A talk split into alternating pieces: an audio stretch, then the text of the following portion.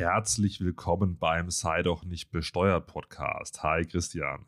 Hallo Fabian, ich grüße dich und hallo an die Zuhörer. Fabian, wir müssen heute unbedingt mal über Aktien und Trading Optionen und so weiter sprechen. Das hat nämlich steuerlich schon eine ganz schöne Brisanz und da gibt es ein neues spannendes Urteil, das alle kennen sollten, die irgendwie im Bereich Kapitalanlagen was machen. Bevor wir da konkret werden, Fabian, wie bist denn du da eigentlich unterwegs? Bist du so ein Hardcore-Trader oder wie muss ich mich, wie muss man sich dich vorstellen bei der Kapitalanlage?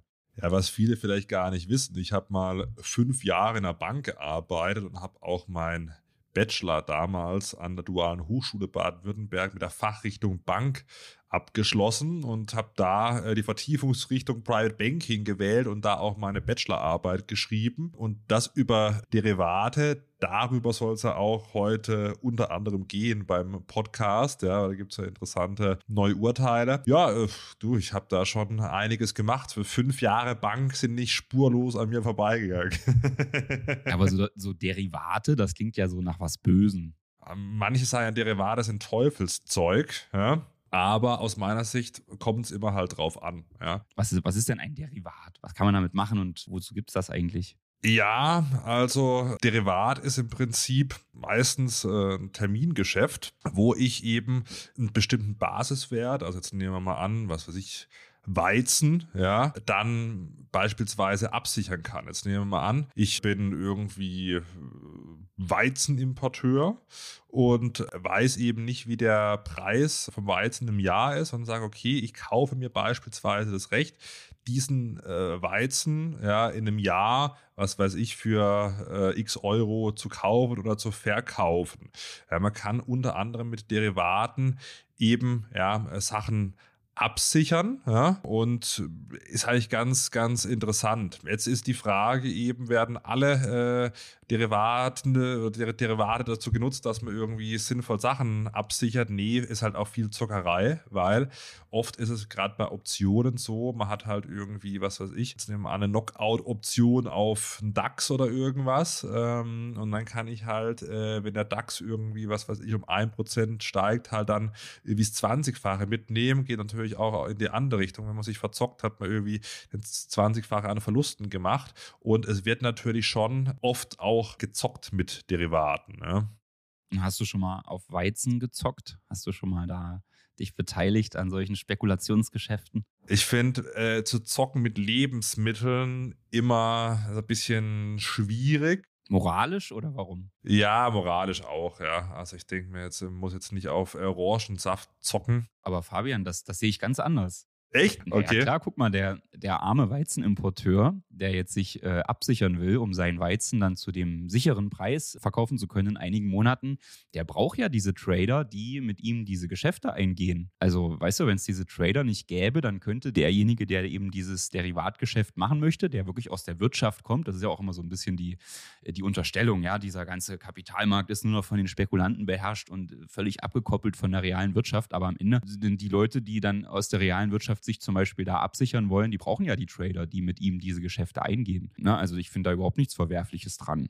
Kann jeder anders sehen, aber äh, ich, ich find, kann diese Kritik nichts abgewinnen, dass man sagt, das ist was Schlechtes und, und, um Gottes Willen, das ist was, was Böses, was ja dann, worauf wir dann auch gleich kommen werden, leider immer wieder auch Einzug findet in das Steuerrecht, dass man der Meinung ist, diese Trader sind zu bestrafen und, und müssen extra viel Steuern zahlen. Äh, da, da finde ich, ist, ist nichts dran. Aber ich habe dich unterbrochen, Fabian. Mit, mit Weizen hast du nicht getradet, sondern mit? Jetzt will ich es natürlich wissen. Ja, ich habe natürlich schon äh, mal mit dem ein oder anderen äh, Index wie Zertifikat oder Knockout Put ja, oder Call ja, gezockt. Das kann, da kann ich mich nicht davon frei machen. Ist natürlich schon, muss man sagen, wie im Casino. Ja? Hm. Also ähm, da vielleicht auch nochmal ein großer, großer Hinweis, weil wir haben ja hier auch eine, eine Funktion.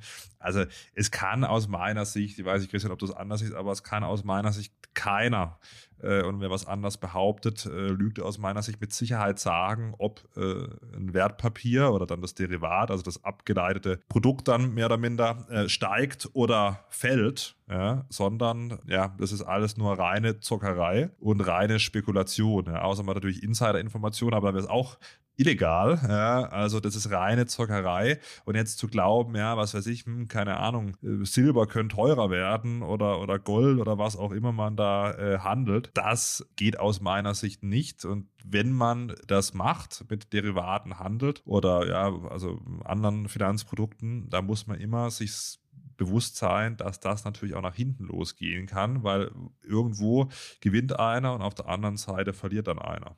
Mhm. Ich würde das insofern ein bisschen einschränken, dass man ja schon sagen kann, dass Unternehmenswertpapiere zum Beispiel tendenziell ja einen positiven Erwartungswert haben. Also jetzt sicherlich bei Einzelaktien hast du recht, das hängt natürlich vom Geschick des einzelnen Unternehmens ab. Ich glaube, jetzt kam, habe ich heute gelesen, bei Meta, hier äh, der, der Facebook-Konzern, der ehemalige, die haben jetzt das erste Mal in ihre Geschäftsberichte aufgenommen, dass Mark Zuckerberg Kampfsport macht und, und gefährlichen Sportarten nachgeht, so, so, sozusagen in den Risikobericht reingeschrieben, weil man dann eben auch damit klar machen will, hey, wenn der jetzt irgendwie verunglückt, wäre das für den Unternehmenswert sicherlich äh, eine herbe also das wäre dramatisch, ja, weil der ja, glaube ich, auch mit seinen Anteilen da so Sperrminoritäten hat und so. Das heißt natürlich, auf einzelne Werte gesehen ist das schon problematisch, da prinzipiell davon auszugehen, dass es immer im Wert steigt. Aber jetzt über den Gesamtmarkt gesehen kann man ja schon einerseits historisch und auch äh, einfach aus, aus der Funktion eines Unternehmens heraus sagen, tendenziell wird sich der Wert äh, steigern.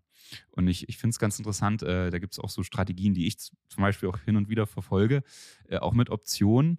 Man, man kann ja zum Beispiel auch sagen, man, das nennt sich Stillhalterprämie. Man kann sagen, ich sage, wenn diese Aktie noch 5% im Wert fällt, dann kaufe ich. Und dafür kriegst du eine Prämie in Form einer, einer Option, die du verkaufst.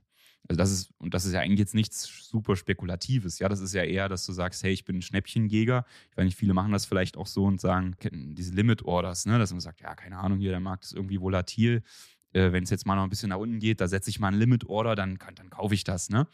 Und äh, dann habe ich mir irgendwann die Frage gestellt, ja, warum, wenn man diese Limit Orders eh setzt äh, und dann eben sich damit ja bereit erklärt, äh, die Aktie zu dem und dem Kurs zu kaufen, der ja dann irgendwann vielleicht eintritt, und äh, warum lässt man sich nicht dafür bezahlen, dass also jemand sich von einem die Sicherheit kauft, diese Aktie dann eben, wenn sie um 5% fällt, an einen verkaufen zu können. Ne? Das kann ja auch ein Optionsgeschäft sein, wo man jetzt sagt, wo ich jetzt einschätzen würde, ja, weiß nicht, so richtig super spekulativ ist das jetzt eigentlich nicht. Oder genau genommen gibt es zum Beispiel auch, das ist auch so eine Strategie, die ist eigentlich überhaupt nicht mit vielen Risiken versehen. Das, das nennt sich Capped Call. Da hast du, besitzt du schon eine Aktie und, und sagst dann eben, okay, wenn die noch weiter steigt, bin ich bereit, die zu diesem Wert zu verkaufen.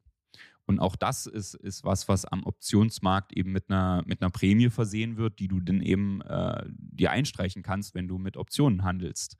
Und, und da hast du eigentlich gar kein Risiko. Das Schlimmste, was dir passieren kann, ist, dein, dass du deine Aktie mit, mit einem zu niedrigen Gewinn verkaufen musst. Ja, und so, also da, da gibt es natürlich auch viele Optionsgeschäfte, die absolut überhaupt nicht so in diese schmuddelige Ecke gehören, finde ich. Du hast sicherlich recht, wenn man dann manchmal so sieht, hier diese, diese äh, Neo-Broker, da gibt es ja ganz vernünftige, hier Trade Republic und so, aber gibt es ja auch äh, in den USA ist das ja teilweise so, dass du dann da mit ganz kleinen Beträgen, keine Ahnung, 100 Euro kannst du dann mit einem x-fachen Hebel auf Tesla mit spekulieren und so. Äh, das ist sicherlich für, für nicht, so, nicht so toll. Ne? Letztendlich, ich würde es mal so zusammenfassen, Optionsgeschäfte haben auch wirklich einen, einen, guten Nutzen, führen dazu, dass das Kapital am Kapitalmarkt effizient verteilt wird. Ich kann keinen Grund sehen, warum man das irgendwie steuerrechtlich sanktionieren müsste, dass man, dass man tradet, gerade mit solchen Optionen. Und äh, da, da, müssen wir ja gleich drauf kommen, dass das eben leider der Fall ist aktuell in Deutschland. Ne? Sollen wir es vielleicht mal aufdecken, wo, wo die Probleme sind? Ja, vielleicht äh, halten wir es so ein bisschen spannend, ja. Ähm, vielleicht sollten wir mal äh, auch über die Verluste sprechen, darüber soll es ja heute gehen, weil die sind ja bei Kapitaleinkünften. Wir haben ja neulich die Folge mit Hava Missimi gehabt, also gern nachhören, ja, war sehr spannend, wo es außer grundsätzlich immer um ETFs und so weiter äh, ging. Da haben wir oft über Gewinne gesprochen, aber nicht immer gibt es eben Gewinne, es gibt auch Verluste und die Verluste werden bei den Kapitaleinkünften unterschiedlich behandelt. Ich meine, Kapitaleinkünfte sind ja sowieso eine eigene Einkunftsart mit einem eigenen Steuersatz, ja der Kapitalertragssteuer, also 25 Prozent, äh, plus auch den Soli, dann sind wir bei 26,375 Prozent. Aber die Verluste werden ja unterschiedlich gehandhabt. Es gibt zwar, sagen wir, einen Satz für die Gewinne, aber die Verluste werden unterschiedlich gehandhabt. Beispielsweise äh, werden Aktienverluste anders gehandhabt, wie jetzt, ja, äh, was weiß ich, Verluste von, von, von ETFs oder von, von anderen äh, Fonds oder derivativen Finanzinstrumenten. Also beispielsweise kann man Aktienverluste nur mit Aktiengewinnen verrechnen. Ja. Man kann die dann äh, auch vortragen und so weiter und so fort. Aber ja, am Ende ja, kann man Aktiengewinne nur mit Aktienverlusten verrechnen, aber unbegrenzt. Jetzt ist aber die Geschichte bei den Termingeschäften, ja, was weiß ich, wenn man jetzt äh, irgendwie Optionen handelt oder, oder irgendwas anderes, dann äh, kann ich eben bei Termingeschäften nicht alle äh, Verluste seit 2021 anrechnen, sondern nur 20.000.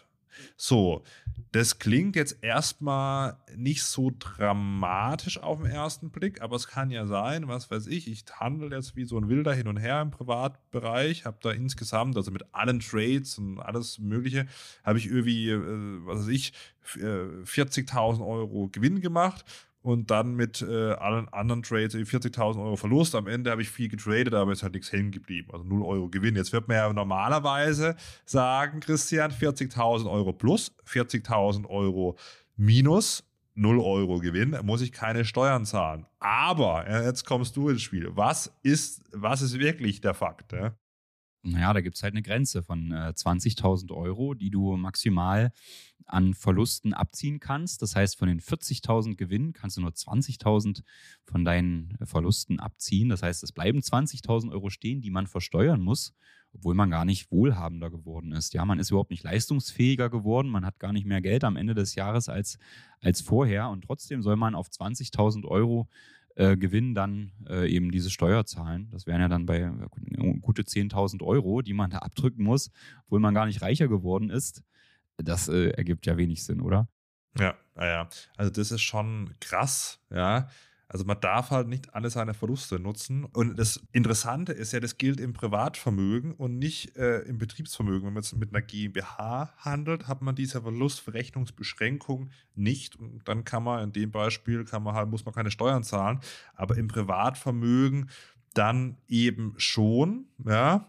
Und das ist aus meiner Sicht, ich habe das ja mehrfach angesprochen, in Quatsch, ja. Das, das ist dann eine, eine dummen Steuer. Man ist eigentlich dumm, wenn man die zahlt, weil man natürlich einfach, indem man äh, eine, eine, Firma gegründet hätte und dort das Depot eröffnet hätte, um dort dann die Trades zu machen, dann hättest du dieses Thema nicht, ne? Aber da ist natürlich immer wieder das Problem, warum macht man das Steuerrecht so, dass man eben immer solche Gestaltungen wählen muss? Das ist doch, das ist doch bescheuert, ja. Also dann ist doch klar, dass sich alle über diese Bürokratie und so beschweren. Interessant ist auch, wer hat das eigentlich eingeführt? Ne? Viele schimpfen ja jetzt auf die Ampelregierung, aber äh, das hat halt hier die Große Koalition eingeführt, 2021. Und ich weiß nicht, ob es dann wirklich besser wird, wenn wir wieder irgendwann eine große Koalition haben, wenn man das so sieht, zumindest im, im finanzpolitischen Bereich. Da passiert also auch viel Schwachsinn, ja. Und was ja noch dazu kommt, also das ist ja jetzt das eigentliche Thema, Fabian. Wir haben das ja jetzt so lapidar abgetan, das ist ja Quatsch, ne? Äh, aber wir haben ja zum Glück eine Verfassung, wo eben auch drin steht, dass man natürlich äh, nicht ungleich besteuert werden darf oder was man daraus ableiten kann.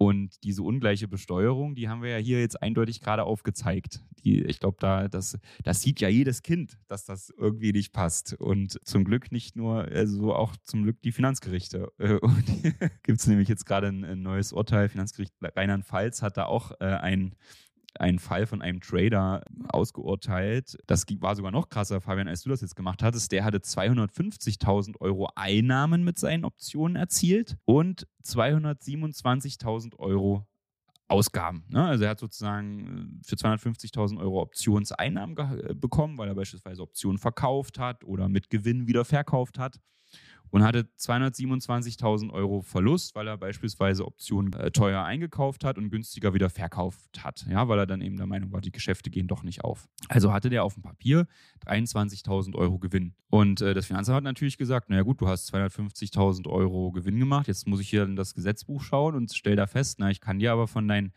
227.000, die du hier angesetzt hast, kann ich dir höchstens 20.000 Euro anerkennen. Das heißt, du musst jetzt trotzdem 60.000 Euro Steuern zahlen. Ja, das Finanzamt konnte dann natürlich auch gar nicht anders, weil das halt so im Gesetz steht. Und äh, dann war ja halt klar, okay, na, der, der wird dann klagen und äh, das Finanzgericht äh, hält das für verfassungswidrig, die Vorschrift, und äh, hat das jetzt an den BFH weitergegeben, der darüber dann auch zu urteilen hat. Aber eigentlich, ich weiß es nicht, das ist jetzt so ein bisschen vielleicht auch überheblich, aber man, man kann sich ja schon ausmalen, wie das ausgeht, oder? Also. ja, also das ist, also war eigentlich klar, ich habe damals auch mit hier Christian Lindner mal drüber gesprochen und er, er sieht, es, sieht es ähnlich. Äh, er hat dann gemeint, es müssen Gerichte entscheiden und tatsächlich wird es jetzt so sein, dass das Gericht entscheiden wird und da würde ich jetzt auch mal, also ich will jetzt nicht den Richtern, äh, das wäre ein bisschen vermessen, da vorweggreifen, aber ja, also da sieht ja jeder, dass das eigentlich nicht, nicht okay ist. Ja, ja ich meine, andererseits, du hast es ja vorhin angesprochen, die ähm, bei den Aktienverlusten aus der Veräußerung von, von Einzelaktien, das, das kann ja miteinander verrechnet werden. Ja, wenn du jetzt zum Beispiel äh, hast äh, mit Apple richtig viel Gewinn gemacht und hattest gleichzeitig Wirecard-Aktien und hast bei Wirecard natürlich äh, am Ende noch für einen Euro das schnell verkaufen können und, und Apple hast du riesen Gewinn gemacht. Das kann man halt verrechnen, immerhin. Aber wenn man jetzt zum Beispiel die Apple-Aktie nicht gehabt hätte und nur den Verlust mit Wirecard gemacht hat, dann ist es ja trotzdem so, dass du irgendwie weniger Geld hast am Ende des Jahres, weil du hast mal Geld in den Aktienmarkt gesteckt, der ist jetzt das ist nicht mehr, ist nichts mehr wert. Und, und trotzdem hast du ja daraus keinen Steuervorteil. Ne? Da, das ist natürlich jetzt nicht ganz so glasklar äh, wie diese Termingeschäftssache, aber eigentlich ist das ja auch nicht, nicht so ein, also aus meiner Sicht nicht so richtig nachvollziehbar, warum man jetzt ähm, diese Gewinne und Verluste aus Aktiengeschäften nur miteinander verrechnen kann. Und wenn du jetzt zum Beispiel auf der anderen Seite noch Zinseinnahmen gehabt hast, weil du ein Darlehen an jemanden vergeben hast, warum das nicht verrechenbar sein soll, äh, das, ist, das kann man natürlich auch noch weiter treiben, dass man äh, die Kritik zu dieser ganzen äh, Verrechnungsthematik bei den Kapitaleinkünften. Ja, ich frage mich immer auch, was das an Bürokratiekosten dann verursacht äh, und was dann tatsächlich an Steuermehreinnahmen bringt, solche Regelungen. Mal abseits dessen, dass ich da absolut bei dir bin. Warum soll man jetzt das eine mit dem anderen verrechnen dürfen, aber dann, äh, also innerhalb der Kapitaleinkünfte dann andere Sachen wieder nicht? Also, das ist aus meiner Sicht Quatsch und diese ganze Verluste. Ich kann halt irgendwie bei den Gewinnen sagt dann keiner was, die werden halt besteuert, ja, aber bei den Verlusten kann ich sie nicht nutzen. Also das ist schon, ich frage mich auch manchmal, wer auf die Regelung kommt, ja, ob man dann irgendwie dann denkt, er braucht noch ein bisschen Steuern und dann mache ich das mal. Für mich wirkt das halt auch so ein bisschen ideologisch, ne, dass da sicherlich irgendjemand äh, in der Regierung war, der diese Trader überhaupt nicht leiden kann und da eben einfach mal so ein bisschen äh, alle unter einen Kamm scheren wollte. Und dann, wenn man jetzt schon den Kapitalmarkt da nicht regulieren kann, weil man weiß, dann traden die halt im Ausland, dann versucht man es halt wenigstens über die äh, über das Steuersystem, das, das, äh, da die, die Hürden hochzuhalten. Aber es bringt ja nichts, ja. Das kann schon sein, vor allem man sieht es ja jetzt auch bei der Aktienrente, das ist ja eigentlich ja langfristige Investitionen in Wertpapiere. Das sieht man in anderen Ländern, dass es sinnvoll ist, dann um auch die Rente äh, zu stabilisieren ja, und dann über Jahre oder Jahrzehnte sogar so einen guten Kapitalstock aufzubauen. Aber wenn irgendwas dann äh, zusammengestrichen wird, dann wieder irgendwas am Kapitalmarkt. Und aus meiner Sicht hätte man eigentlich vor 20 Jahren, wie jetzt die skandinavischen Länder, äh, schon anfangen sollen, langfristig auch für die Rente ja, ähm, am Kapitalmarkt zu investieren. Da hätte man diese riesige Rentenlücke, die ja mit etwa 100 Milliarden Euro jährlich von den Steuereinnahmen ja, rüber quer subventioniert wird, zumindest mal nicht in dieser Form. Und das ist, glaube ich, auch gefährlich. Also die Frage ist ja, was ist gefährlich zu sagen? Sind Aktien irgendwie oder Derivate Teufelszeug oder ähm, ist es nicht gefährlich, die Sachen nicht anzuerkennen und dann so ideologisch, sei es jetzt bei der Verlustverrechnungsbeschränkung oder bei anderen äh, Geschichten, dann diese Wertpapiere so darzustellen, dass es halt in der Bevölkerung auch so wahrgenommen wird. Also ich bin jetzt, gehe jetzt mal stark davon aus, und dann muss man, denke ich, das äh, nicht groß nachrechnen, hätte Deutschland irgendwie vor 30 Jahren äh, Großteil der Rentenzahlung nicht irgendwie äh, gleich, äh, was weiß ich, verfrühstückt für die jetzigen Rentner, sondern Teil vielleicht angelegt und das irgendwie anders quer finanziert, dann hätten die Rentner wahrscheinlich jetzt, äh, wenn man die Euros damals angelegt hätte oder vielleicht noch sogar die D-Mark, eine höhere Rente. Definitiv, ja. Aber es ist halt nicht so gekommen und ich glaube, das ist echt gefährlich, dass man in Deutschland auch Wertpapiere und auch so äh, Unternehmertum und das ist ja am, am, Ende, was ist denn so ein Wertpapier oder eine Aktie? Ist ein Anteil von einem Unternehmen, mehr gehört dann ein Mini-Anteil von einem Unternehmen und wir müssen ja hoffen zumindest, dass in Deutschland die Unternehmenswerte wachsen, weil sonst sieht es eh schlecht aus ähm, und das ist aus meiner Sicht nichts Schlimmes, sondern im Gegenteil, ist was Schönes. Man kann sich beteiligen an einem Unternehmen ja, und wenn das Unternehmen wächst in Deutschland, so, dann ist der, der Wohlstand der Deutschen höher. Ja, also. Ja, definitiv. Ja, und das mit der Rente, da, da, da kommen ja die großen Probleme noch auf uns zu, ja, wenn man dann irgendwann feststellt, okay, es ist eigentlich nicht mehr, also wie, man kann es nicht mehr finanzieren und ähm, ich weiß ja noch, wir hatten noch mal den Do äh, Professor, den Dr. Daniel Stelter im, im, im Podcast, den, den Ökonom. Ich habe jetzt die Folge nicht parat, aber es ist schon eine Weile her. Auf jeden Fall wollen wir noch mal in die Shownotes schreiben, auch ganz interessant. Äh, der hat letztens in seinem Podcast gesagt, die jungen Leute müssten sich eigentlich auf die Straße kleben, damit endlich das Rentensystem äh, reformiert wird, anstatt für Klimathemen, äh, weil das eben so ein großes Problem ist, wo, der, wo das Ausmaß äh, dieser, dieser Staatsverschuldung, die damit auch sozusagen noch auf uns zukommt und noch gar nicht sicht, sichtbar ist, halt noch völlig überhaupt nicht so auf der Agenda ist, wie es sein müsste, weil man da einfach auch nicht, sich nicht bewegt bei dem Thema, ja. Das ist, glaube ich, also insofern stimme ich dir da voll und ganz zu, dass das Thema Aktienrente äh, auf jeden Fall auf die Agenda gehört und man da schnellstmöglich das Geld am Kapitalmarkt äh, anlegen sollte, anstatt in sicheren, Anführungsstrichen sicheren Staatsanleihen oder ähnlichem. Da gibt es ja auch ganz, ganz harte Reglementierungen, wie solche Pensionsfonds auch die Gelder anlegen dürfen, was natürlich am Ende dazu führt, dass man einfach nur auch die, die Staatsschulden von Deutschland finanziert. Ne? Man, man, man finanziert sozusagen das eigene das eigene Defizit. Weiß ich nicht, ob das äh, dann so, so, zielführend ist. Ja, kann man aber, können wir auch die Folge, das ist der BTO-Podcast, den hatten wir auch schon mal hier zu Gast, da kann man sehr empfehlen. Die letzte Folge können wir vielleicht auch nochmal verlinken. Die fand ich auf jeden Fall sehr interessant zu dem Thema. Das passt, passt hier, glaube ich, ganz gut, wer da nochmal reinhören will. Ja, aber steuerrechtlich geht da auf jeden Fall auch noch was. Man sollte hier, wenn man von diesem Termingeschäftsthematik, von der Termingeschäftsthematik betroffen ist, äh, ist natürlich jetzt das Gute, dadurch, dass das beim BFH anhängig ist,